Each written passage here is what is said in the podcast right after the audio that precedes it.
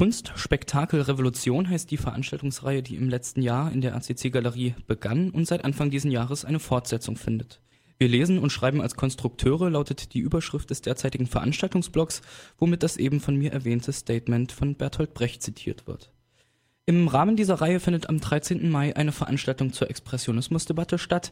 Roger Behrens und Kerstin Starkemeyer werden über diese Debatte, die zwischen 1936 und 1938 in der Exilzeitschrift Das Wort geführt wurde, referieren und Überlegungen zu einer kritischen Konzeption des Realismus anstellen Kerstin Starkmeyer arbeitet zur Frage des Realismus in der Gegenwartskunst sowie zum Künstler als Amateur und veröffentlicht regelmäßig zum Verhältnis von Kunst und Politik. Sie ist außerdem aktiv in der antinationalen Künstlerinnenorganisation Rosa Perutz. Roger Behrens ist Philosoph und Sozialwissenschaftler. Seine Arbeitsgebiete sind die kritische Theorie der Gesellschaft sowie die Philosophie und Ästhetik der Moderne und Postmoderne. Ich habe im Vorfeld dieser Sendung mit den beiden gesprochen und sie zur Expressionismusdebatte befragt. Die Expressionismusdebatte war eine Diskussion, die zwischen 1936 und 1938 in einer Moskauer Exilzeitschrift von Literaten und Literaturtheoretikern geführt wurde, unter anderem von Ernst Bloch, Klaus Mann, Georg Lukasch, Anna Segers und Bertolt Brecht. Es ging um die Frage, wie man mit dem literarischen Erbe der Vergangenheit umgehen soll und welche literarischen Formen schließlich für die gegenwärtige Auseinandersetzung fruchtbar gemacht werden können. Ihren Ausgang hatte diese Debatte auf einem Schriftstellerkongress 1935 in Paris gefunden, in Paris entwickelte sich später eine Paralleldebatte. All dies geschah vor dem Hintergrund der nationalsozialistischen Bedrohung. Zu den historischen Umständen hört ihr nun Kerstin Starkemeyer und Roger Behrens. In der Situation ist es so, wenn man sich das im Vergleich anguckt zur, ähm, zur sonst immer als revolutionär angeführten Kunst der russischen Revolution, die ja auch äh, revolutionär war, das will ich damit gar nicht in Frage stellen, ähm, dann da ja ein wesentlich breiteres Medienspektrum. Also so Tatlins Turm zu Ehren der Dritten Internationale immer so als gängigstes Beispiel. Ähm, aber ja auch viele andere äh, Praxisformen in der Kunst, die so sehr weit in unterschiedliche gesellschaftliche Bereiche reinreichen. Wenn man sich aber die Situation 1935 anguckt, zum einen mit ähm, Faschismus in Europa und zum anderen mit Stalinismus in Russland, dann sind die Medien, die revolutionäre Künstler benutzen können, zu diesem Zeitpunkt vollständig eingeengt auf äh, privatistische Formen. Also völlig eingeengt darauf, Produktionsmittel zu haben, die eben sowas wie ein Blatt Papier und was zu schreiben nicht groß übersteigen können.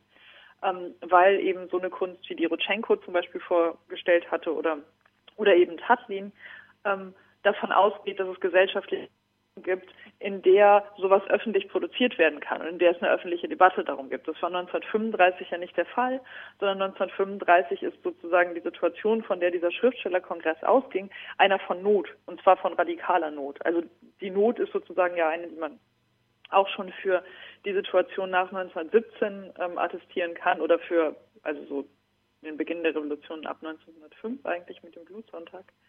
Ähm, aber da ist es ja eine Not, die sozusagen versucht, sich zu kollektivieren, um eine gemeinsame Freiheit herzustellen, also um Produktionsbedingungen zu verändern innerhalb der Kunst wie auch außerhalb der Kunst.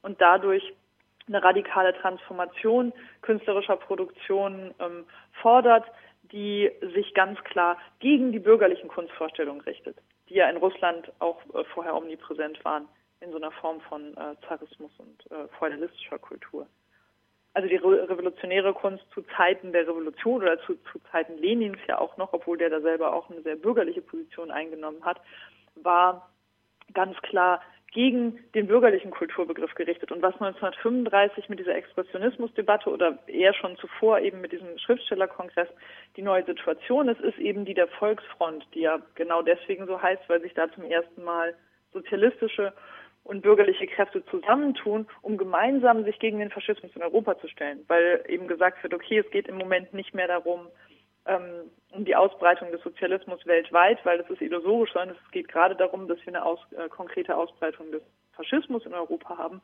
und dass man hiermit gemein, hiergegen gemeinsam angehen muss mit den Mitteln, die man zur Verfügung hat. Und das sind, wie eingangs gesagt, eben die kleinstmöglichen dass das dann ähm, wiederum eine Debatte auf der einen Seite um Expressionismus ähm, als Realismus war, eben mit Bloch, das du angesprochen hast in das Wort, und auf der anderen, also auf der französischen Seite zeitgleich ähm, eine Debatte, die wirklich dann Realismusdebatte hieß und von Aragon, der ja auf diesem Schriftstellerkongress mit ähm, hatte, angeführt wurde, ist wiederum ganz interessant, weil das, woran sich das abarbeitet, ist ja nach wie vor ähm, noch sozusagen die Vorgabe der kommunistischen Partei, also ist der Realismus.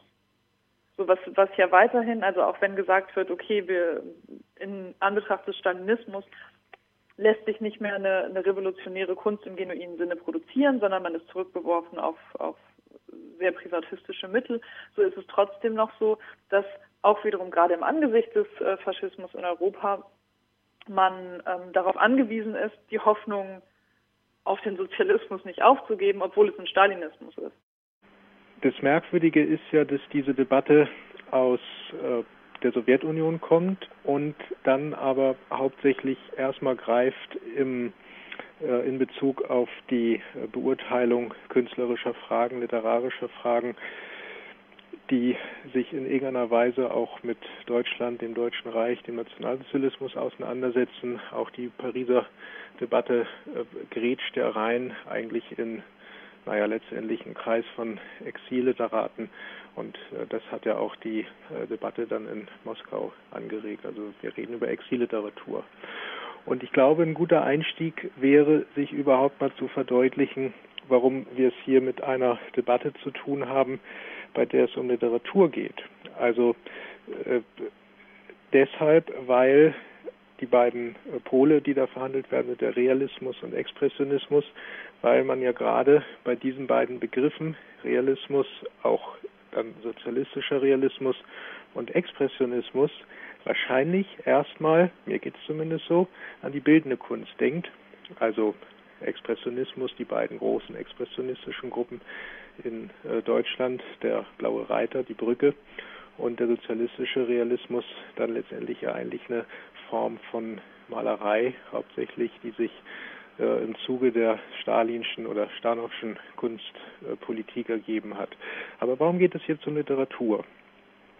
Ich glaube, das ist äh, auch nochmal bezeichnend, gleich vorweg zu sagen, dass diese ganze Debatte, die da in den 30er Jahren losgebrochen ist und die ja eigentlich im Prinzip schon ihren Ursprung in den 20er Jahren findet, äh, dass es Jahrzehnte dauert, bis die aufgegriffen wird innerhalb der Linken, auch einer kritischen Natur Literaturwissenschaft, also eigentlich erst so in den 70er äh, Jahren äh, wieder mal an die Oberfläche kommt und diskutiert wird.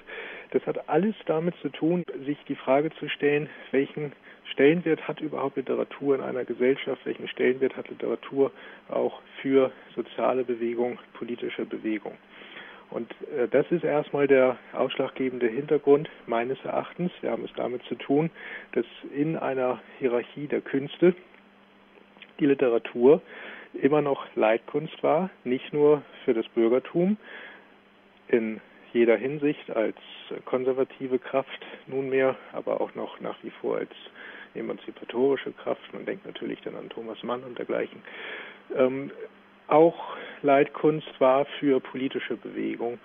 Und äh, da ist natürlich so eine äh, Figur wie Bertolt Brecht als ähm, ja, maßgebliche Person gleich zu nennen, ein Schriftsteller. Äh, die anderen Beteiligten, also berühmte Namen, wären ja da eben Georg Lukacs auf der einen Seite und äh, Ernst Bloch auch. Äh, die anderen Beteiligten sind dann welche, die sich gerade mit dieser ja letztendlich bürgerlichen Literatur auseinandersetzen, das heißt explizit mit der Leitkunst der bürgerlichen Gesellschaft auseinandersetzen. Also das geht ja dann äh, im Prinzip zurück bis zu Fragen der Erbschaft, wie geht man mit äh, Goethe, Schiller, wen auch immer um. Und das ist, glaube ich, äh, erstmal sozusagen der Rahmen, den man abstecken sollte.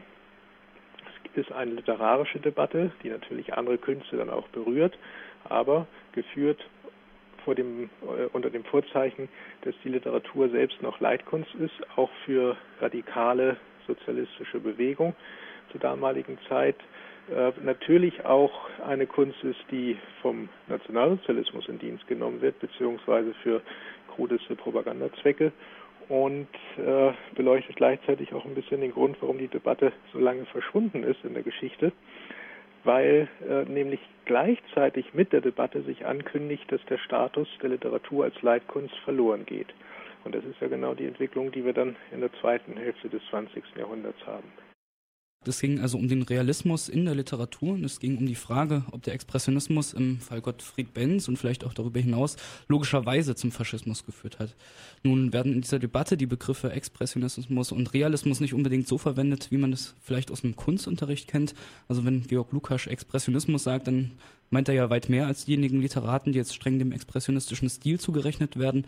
Und wenn Bertolt Brecht avantgardistische Literatur als realistisch verteidigt, dann wird klar, dass da ein Realismusbegriff vorliegt, der jetzt nicht unbedingt was mit dem klassischen Realismus oder mit dem Naturalismus zu tun hat.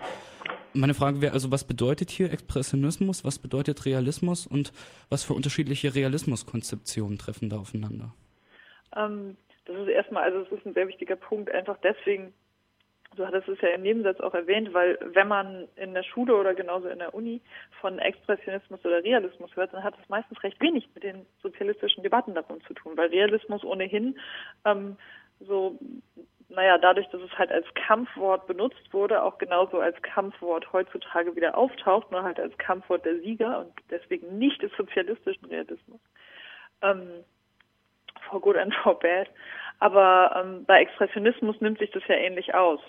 Also vielleicht, vielleicht so rum angefangen beim, ähm, bei dieser Expressionismusdebatte zwischen denjenigen, die du eben da auch schon genannt hattest, also so im Zentrum ja schon irgendwie sehr stark Bloch im Endeffekt und auch solche Menschen wie Anna Siegers, ähm, ging es ja darum zu fragen, was kann Realismus heute sein? Also nicht zu sagen, nicht das zu machen, was sozusagen der Kunstunterricht macht oder was, was Kunstgeschichte an und für sich macht, nämlich das Ganze zu einem Stil zu erklären. Also so Historisierung in Form von bürgerlicher Kultur funktioniert ja immer darüber, dass Geschichte in Epochen zerteilt wird und Epochen dann in Stile zerteilt werden und damit eine identifizierbare Oberfläche gefunden worden ist, die man in Warnsegmente unterteilen kann. Also von denen man sagen kann, so das ist Expressionismus, das kann ich erkennen, weil die Füße schlecht gemalt sind und das irgendwie eine komische Farbe hat. Ähm, und so funktioniert es in der, in der Kunstgeschichte jetzt ja bösartig überspitzt auch.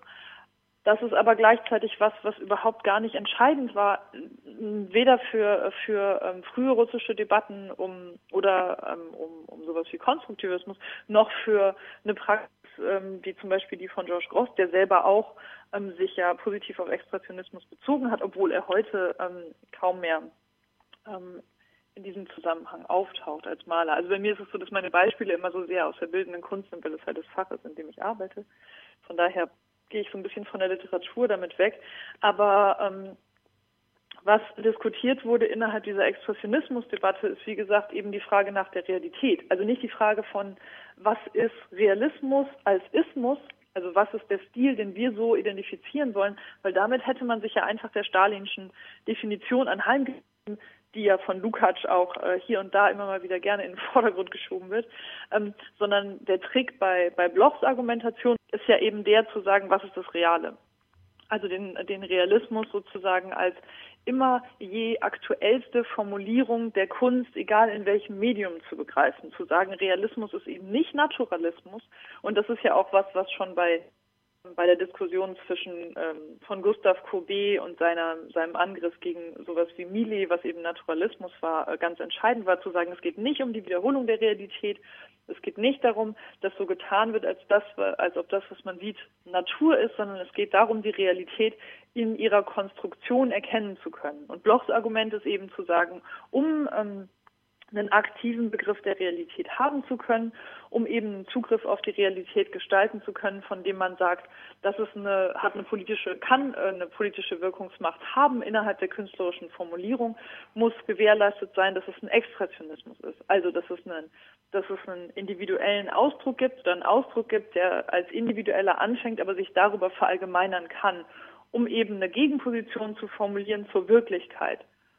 Und das ist vielleicht, also vielleicht ist das so ein ganz, ganz ähm, anschauliches Gegensatzpaar, dass es eben in der Diskussion, ähm, in diesen Realismusdebatten darum geht, die Realität gegen die Wirklichkeit auszuspielen und zu sagen, wie kann man Realismus eben formulieren als Angriff gegen die Wirklichkeit, mit der wir heute konfrontiert sind. Also wie kann man, äh, wie kann man das, was ist, Ausdruck ähm, kommen lassen in der Form, die gleichzeitig ähm, einem selber ein Empowerment zukommen lässt, also einem selber eine, eine produktive Position bringt.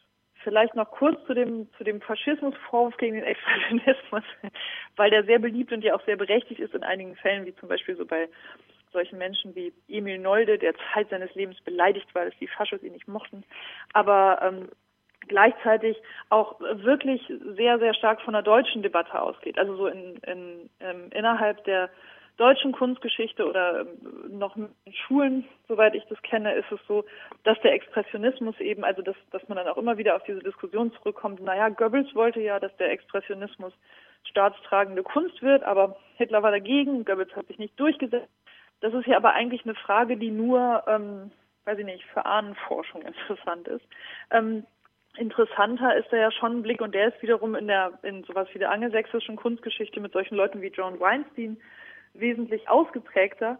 Ähm, eine Diskussion darüber, was, was war eigentlich die politische Forderung des Expressionismus, also sich den Expressionismus in erster Linie vor dem Ersten Weltkrieg anzugucken. Und das ist ja auch was, worauf Bloch sich da in erster Linie bezieht und worauf ja auch seine ersten Bücher, die ja selber versuchen, expressionistisch ähm, zu sein, zurückgehen, nämlich genau auf die Frage, was kann Expression sein? Also inwiefern kann der, es war der Expressionismus zum Beispiel die erste Avantgarde, also der erste Versuch, darüber zu, äh, darüber sich künstlerisch zu bestimmen, dass es, dass es eben sich selber verallgemeinernder Ausdruck ist, den man äh, sucht zu finden. Und das ist ja was, was, was sozusagen dem Faschismus klar entgegensteht. Mhm. Ich würde äh, mir vielleicht äh, eine Position, die in der Expressionismusdebatte vertreten wurde, ein bisschen genauer angucken, äh, und zwar mhm. die Polemiken von Bertolt Brecht gegen Georg Lukasch. Das scheint mir im Nachhinein mit so die interessanteste Position zu sein, die da vertreten wird. Also er richtet sich gegen Lukas und wirft äh, ihm einen verkehrten Respekt vor den historischen Werken vor äh, und äh, bezieht dann Selbstposition für ein neues revolutionäres Lernen, das sich am Alten abarbeitet und schreibt, dass das Neue im Kampf mit dem Alten entstehen muss, es in sich aufheben muss und hält es für legitim, Fragmente des Erbes herauszulösen, in einen neuen Zusammenhang, eine neue Form zu setzen und gleichzeitig spricht er sich ja dagegen aus, dass der Streit um den Realismus als reine Formfrage verhandelt wird. Was ist das für eine Realismuskonzeption, die Brecht da vertritt? Na, die Fragen, also so, so was darin mitschwebt, ist sozusagen eine viel ältere Diskussion, also würde ich argumentieren zumindest, und zwar eine Diskussion, die schon ähm, so um, weiß ich nicht, so um 1908 oder so angefangen hat, ähm, und zwar ähm, vor allem genau darum, was der Status der, der bürgerlichen Kultur ist innerhalb, äh, innerhalb der neu zu erschaffenden proletarischen Kultur oder eben der Frage nach einer Revolutionierung der Kultur. Ähm, ich hatte das schon mal kurz ähm, im, im, Verhältnis zur Erstfrage gesagt, und zwar ähm, ist es ja so, dass die, dass die Sozialistische Partei selbst ähm, in Russland sich nicht gerade davor, hervorgetan, dadurch hervorgetan hat, eine besonders revolutionäre Kulturpolitik zu verfolgen. Also so Lenin hatte eine sehr bürgerliche Vorstellung von Kultur und wird auch immer wieder gerne zitiert, ähm, dass er, dass er gesagt haben soll, vielleicht ist es erstmal das Beste, oder ich, ich habe sogar das Zitat hier von 1923, für den Anfang sollte uns eine wirkliche bürgerliche Kultur genügen. Und das 1923 zu sagen, also so sechs Jahre nach der Revolution, ähm, ist ja schon eine recht überraschende Aussage. Und was Brecht da für eine Position einnimmt, ist eben nicht diejenige Lenins, sondern eine, mit der solche Leute wie Lunacharsky dann eher zu identifizieren wären, nämlich genau die Debatte darum, was kann man mit der bürgerlichen Kultur machen. Also geht es um Kulturerbe, geht es darum, dass man bestimmte Positionen, was jetzt zum Beispiel so jemand wie Lukács sehr stark vertreten würde, ähm, ererbt hat und die auch auf eine Art ähm, kulturhistorisch ehren muss und genauso mit ihnen umgehen muss? Oder geht es darum, sich zu fragen, okay, inwiefern diese Kultur, die wir da ererbt haben, immer schon bestimmt vom Klassengegensatz und immer schon bestimmt davon, ähm, dass sie, dass sie im Rahmen der Herrschaft produziert wurde und aus der Herrschaft heraus äh, selber einzig ihre Produktivkräfte erhalten hat? Und inwiefern dann unser eigener Blick darauf überhaupt produktiv sein. Also wie können wir auf die vergangene Kultur gucken und sie für uns aktivieren, also sie für uns zu einem, zu sowas wie einem Steinbruch von ähm, einer möglichen Eigenproduktion machen. Und ähm, da habe ich jetzt deswegen 1908 genannt, weil 1908 gab es diese äh, berühmte Sommerschule auf Capri, bei der die organisiert war von Alexander Bogdanov und Maxim Gorki zusammen mit Lunacharsky auf der auch Lenin damals war und äh, wo es zu einem Streit gab, der heute in erster Linie dadurch bekannt ist, dass es von äh, Lenin dieses Buch Materialismus und Empiriokritizismus gibt, das glaube ich ein Jahr später rausgekommen und wo er mit Bogdanov abrechnet, den er dann auch aus der Partei rausgeschmissen hat. Und was da gegen Lenin von genau den eben genannten vertreten wurde, war eben zu sagen, es gibt keine Kultur, es gibt keine feste Materialität, sondern alles, was es gibt, ist eine Konstruktion und was wir selber machen immer eine Konstruktion. Also es ist eine stetige Rekonstruktion von Kultur. Man kann sich nicht passiv verhalten. Es gibt keine rezeptive Möglichkeit, sondern es gibt nur die Möglichkeit, sich aktiv dazu zu verhalten. Und das ist was, was ähm, immer eine, was, was durchgehend so eine sehr, sehr starke Debatte ähm, eben sowohl im revolutionären Russland als auch außerhalb dessen war und die halt in dieser Aussage von Brecht oder in dieser, in dieser Position von Brecht so sehr, sehr stark mit, mitschwingt. Und der Formalismusvorwurf ist eben genau der, der dann so ein bisschen seltsam gewählt ist, weil Formalismus ist ja jetzt vom Wort her genau das, was Stalin all seinen Gegnern vorgeworfen hat.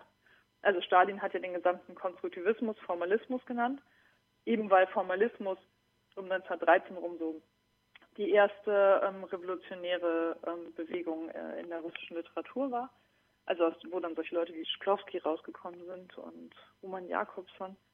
Ähm, Brecht da Formalismus vorwirft, dann wirft, dann ist das sozusagen der härteste Schlag, den man gegen jemanden wie Lukács führen kann. Nämlich, äh, nämlich zu sagen, nee, du machst aber doch genau das, was du deinen Gegnern vorwirfst. Also so der Formalismus, der sich überhaupt eben nicht mehr an einer, an einer dynamischen, selbsterschaffenen Kultur orientiert, sondern der sozusagen zurückfällt in eine Spaltung von Kultur als zu rezipierendem Gut und ähm, Produzenten, die eben dazu ausgebildet werden. Jetzt ist es ja so, dass äh, sowohl bei ähm, Georg Lukasch als auch bei Ernst Bloch äh, eine Verdinglichungstheorie vorhanden ist. Äh, Bloch spricht auch von einer fragmentierten Realität. Das schlägt sich aber bei beiden unterschiedlich in ihren Realismuskonzeptionen nieder. Kannst du dazu was sagen?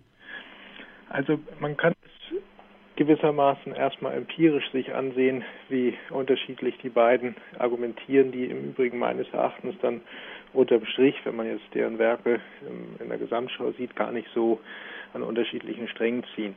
Äh, empirisch insofern, man guckt sich einfach mal an, wie schreiben die. Und da wird man bei Bloch feststellen, im Gegensatz zu Lukács, der auch in seinen theoretischen Schriften tatsächlich eher so etwas wie einen realistischen Stil hat, da wird man bei Bloch also feststellen, dass das ein Autor ist, der, äh, wenn er dann Philosophie betreibt, selber sehr expressiv formuliert in äh, unterschiedlichster Weise. Gerade in diesen äh, frühen Schriften bei Bloch äh, kommt das noch ganz klar zum Tragen und das zieht sich dann durch, also ich meine jetzt zum Beispiel Geist der Utopie, das zieht sich dann durch bis eben zu Arbeiten wie Erbschaft dieser Zeit oder auch äh, die Spuren.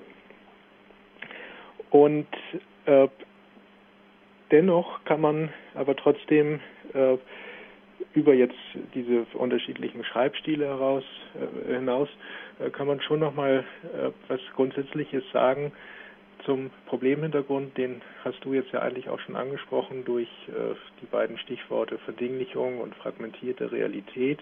Also das heißt, wir haben hier nochmal Hinweise darauf, dass irgendwas mit dem, was wir so als Wirklichkeit bezeichnen, nicht stimmt und dass es auch eine sozusagen ästhetische Problematik gibt, sich diesem Komplex Wirklichkeit überhaupt anzunähern. Aber was ist daran überhaupt das Problematische? Also man könnte auch sagen, gut, es gibt ein paar Schwierigkeiten und die einen machen es so und die anderen machen es so. Wir hatten ja eben das schon mal auch bei äh, dem kleinen Hinweis auf äh, Gottfried Benn, dass äh, eventuell auch eine bestimmte Form von Literatur zum Faschismus selber führt. Also das im Übrigen ist ja immer eine Position der Lukács sehr nahe gestanden ist und das kulminiert dann ja auch ein bisschen in seinem äh, Buch äh, Zerstörung der Vernunft, also nämlich dass sozusagen alles, was äh, nicht Marx ist und auf der Linie des Marxismus ist, unmittelbar in die Barbarei führt und gleichzeitig aber nur noch das vormarxische klassische bürgerliche Erbe hochzuhalten ist, Goethe zum Beispiel. Hingegen Bloch jemand ist, der da sehr viel, ja, fast schon waghalsiger umgeht mit äh, bestimmten äh, Schemen von dem, was gerade bei Lukács dann in die Kritik fällt. Nämlich, ähm, Bloch ist ja jemand, zum Beispiel in Erbschaft dieser Zeit, der äh, ganz explizit sagt, die Nazis, die äh, klauen erstmal auf ganzer Linie bei den Kommunisten, also angefangen bei der roten Fahne, geht über die Straße als Ort des Protestes, äh, geht über die Musik, über die Lieder und so weiter. Ähm, die klauen, aber gleichzeitig sprechen die irgendetwas an, was äh, wo die Kommunisten unfähig sind, mit umzugehen. Also das heißt, äh, dieses, dieses mythische, vielleicht auch mitunter märchenhafte, teils naive, infantile, das, äh, das fällt also in der kommunistischen Bewegung raus. Und äh, Bloch plädiert aber dafür, dass man sich dem stellt.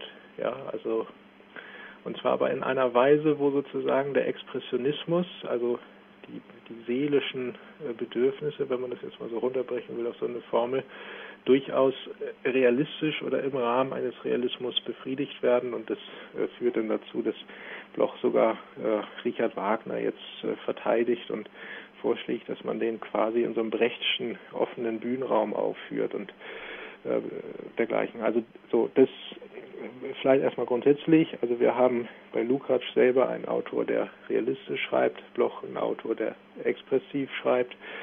Ähm, beide aber im Fokus auf dieselbe Problematik, nämlich man kann nicht mehr unbedingt mit Realität umgehen, wie man glaubt, mit Realität alltäglich umzugehen.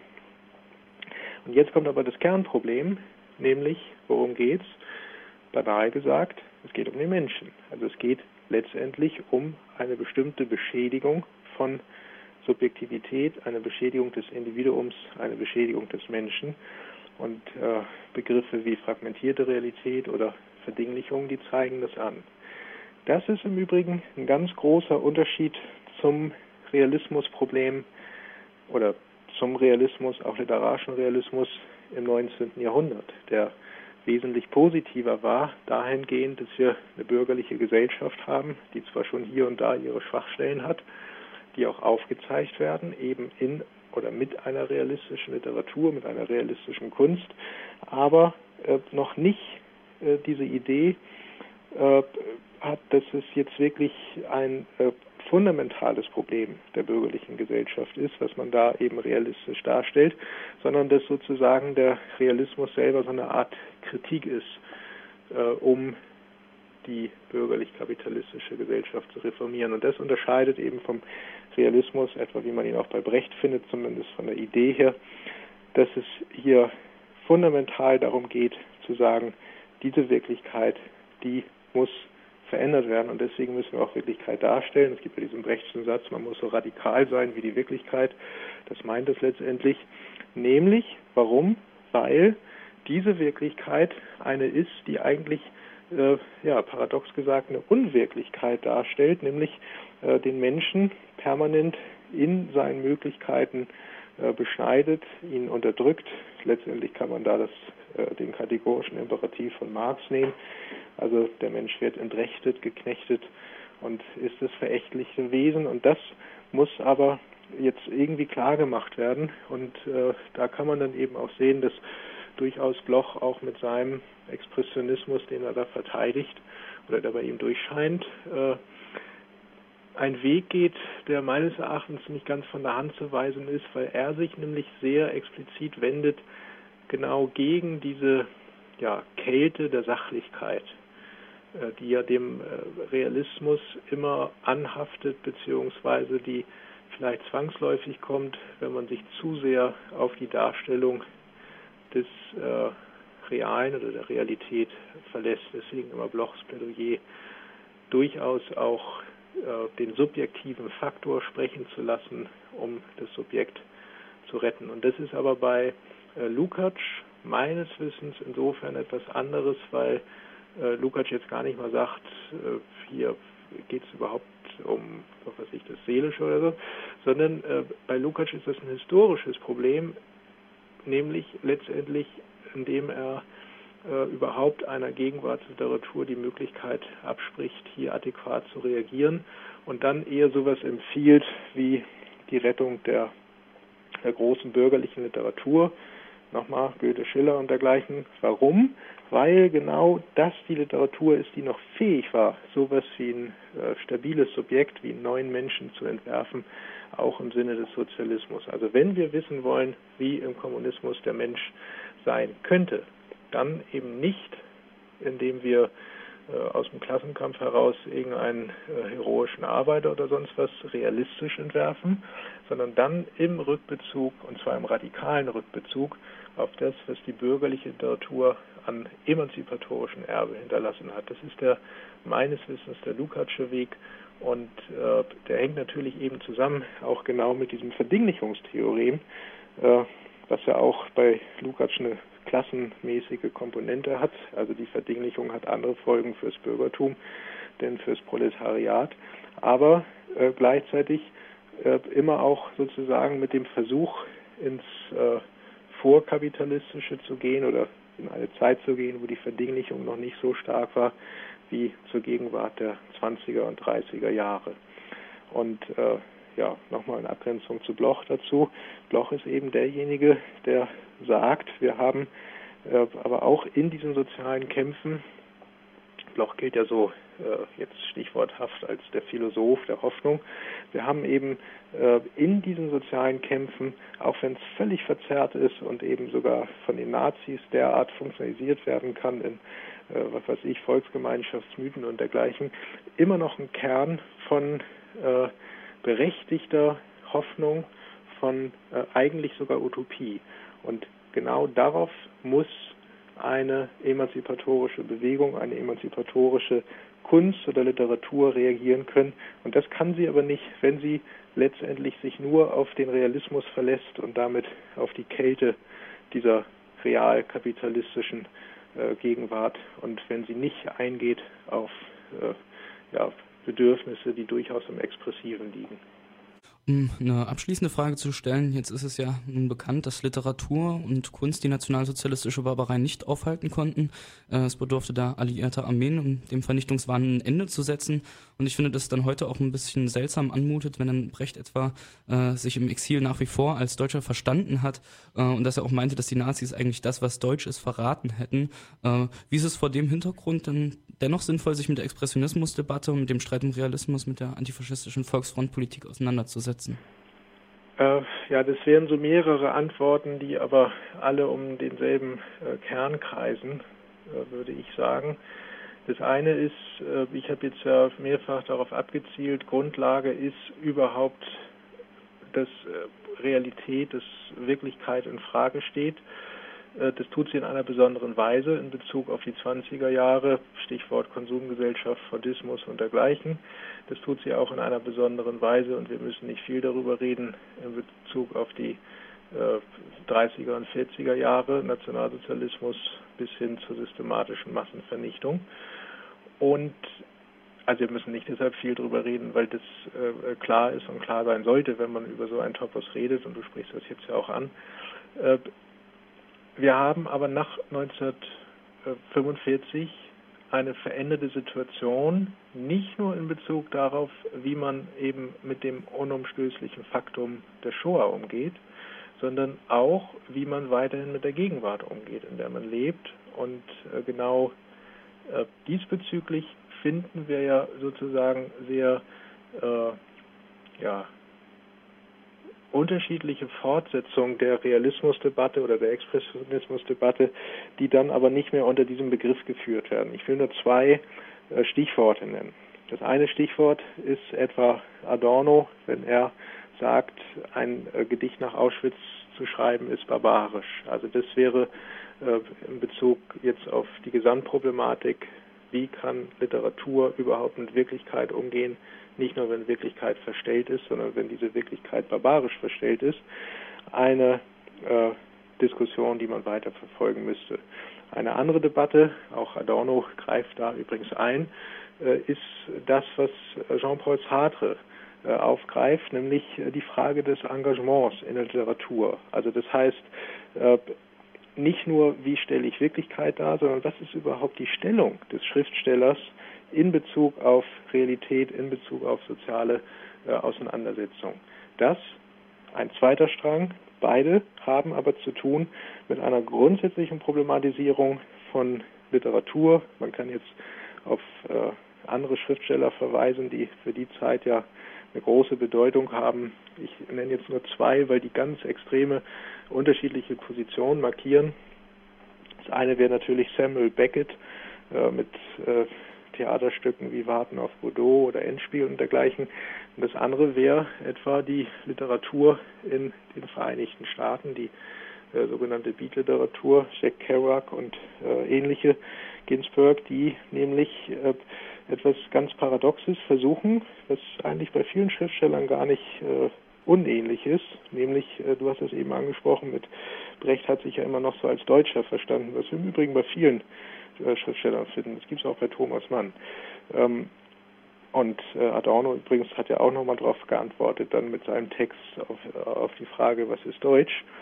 Ähm, es geht durchaus auch um die Frage, wie man mit dem Komplex Nation, Nationalismus, Nationalität, nationale Identität nach 45 umgeht.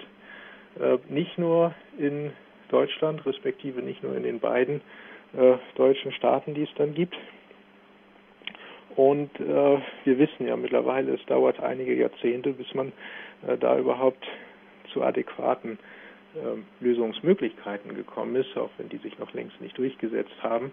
Aber äh, tatsächlich sprichst du da was ganz Entscheidendes an, nämlich äh, die äh, eigentlich bis in die, ja, ich sag mal ruhig 80er Jahre des 20. Jahrhunderts äh, sich fortschreibende äh, Verquerung kritischer linker Kunst und Literatur in Bezug auf die Nation, wo aber offensichtlich eine also wenn man es positiv verstehen will, doch eine Unheimlichkeit äh, sich äh, zeigt, überhaupt mit diesem Komplex nationaler äh, Identität umzugehen. Also das meine ich in Bezug auf die amerikanische Literatur, wo es ja schon darum geht, wie man ja, sich in diesem riesigen Land jetzt selbst verortet als Individuum, letztendlich nicht als nationales Kollektiv. Das muss man immer dazu sagen, ist der große Unterschied zu Deutschland. Nicht? Da geht es immer ums nationale Kollektiv und äh, das ist dann nicht so. Ich will äh, ein letztes Wort in dieser Problematik auch noch aufgreifen,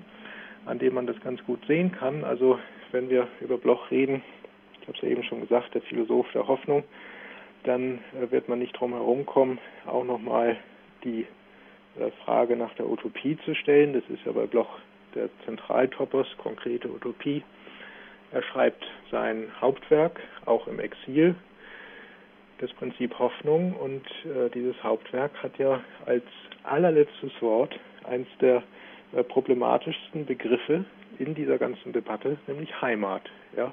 Und es ist aber bei Bloch ein äh, sozusagen ein, ein negativer Begriff in dem Sinne, als dass Heimat etwas ist, wo, wie Bloch schreibt, äh, der Mensch noch niemals war.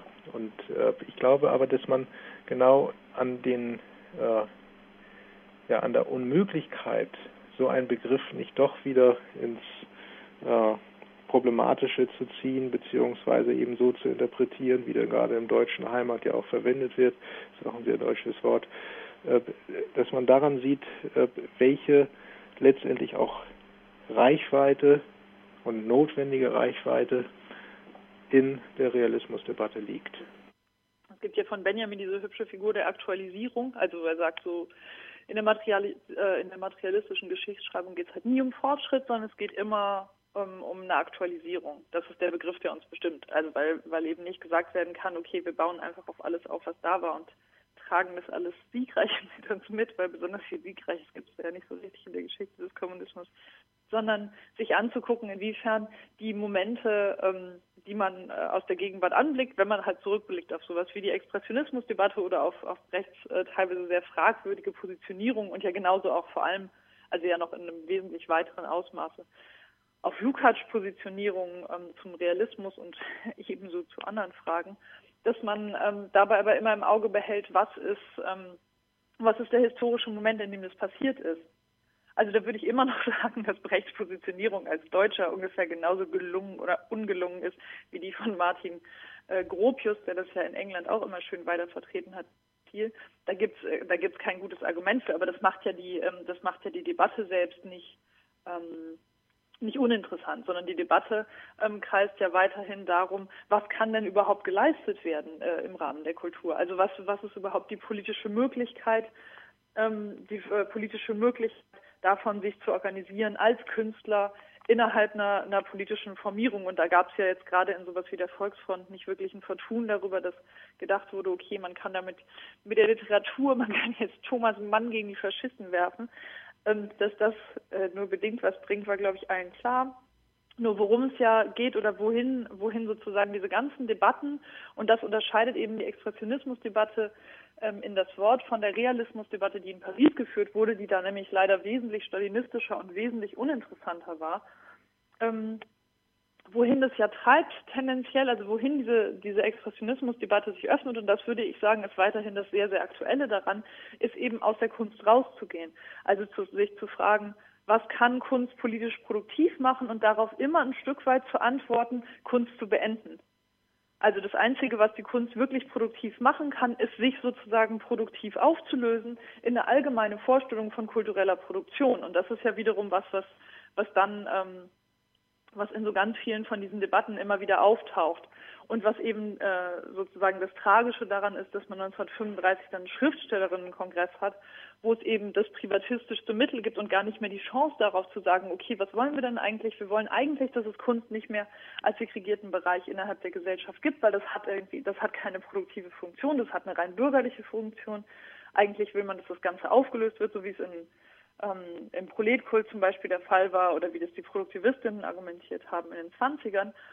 Ähm, und genau darin würde ich sagen, hat sowas wie die Expressionismusdebatte immer noch einen sehr starken Wert oder eine sehr, eine sehr hohe Aktualität. Und darin haben auch eben Blochs, Blochs Schriften darüber, was Expressionismus sein kann, ähm, eine große Aktualität heute. Also inzwischen gibt es ja seit mehreren, seit mehreren Jahren auch eine, eine etwas breiter zumindest geführte Debatte um den Realismus in der Kunst. Also das ist ja was, was, was wieder zurückgekehrt ist und zwar in erster Linie ja eben genau ähm, um Angriff zu führen ähm, gegen bürgerliche Kunstinstitutionen, die sich derzeit ja immer sehr gerne mit politischer Kunst schmücken, aber um Gottes Willen nicht mit Realismus, weil das ja gleich nach Stalin riecht. Und deswegen gibt es sozusagen als taktisches Mittel inzwischen ja wieder eine breitere Diskussion um Realismus und eben die Frage danach, inwiefern kann das ähm, aktuell ähm, überhaupt interessant sein. Und was daran ja aktuell dann interessant bleibt, ist eben die Frage der politischen Organisierung. Also zu sagen, Realismus war zu Zeiten der Expressionismusdebatte genauso wenig ein Stil, wie das heute ein Stil ist, sondern worum es dabei ging, ist immer die Frage von ähm, politischer Kunst eben nicht als ähm, Kunst, die politisch aussieht oder Kunst, die dir politisch eine Aussage vorsetzen will, sondern davon, politisch Kunst zu machen.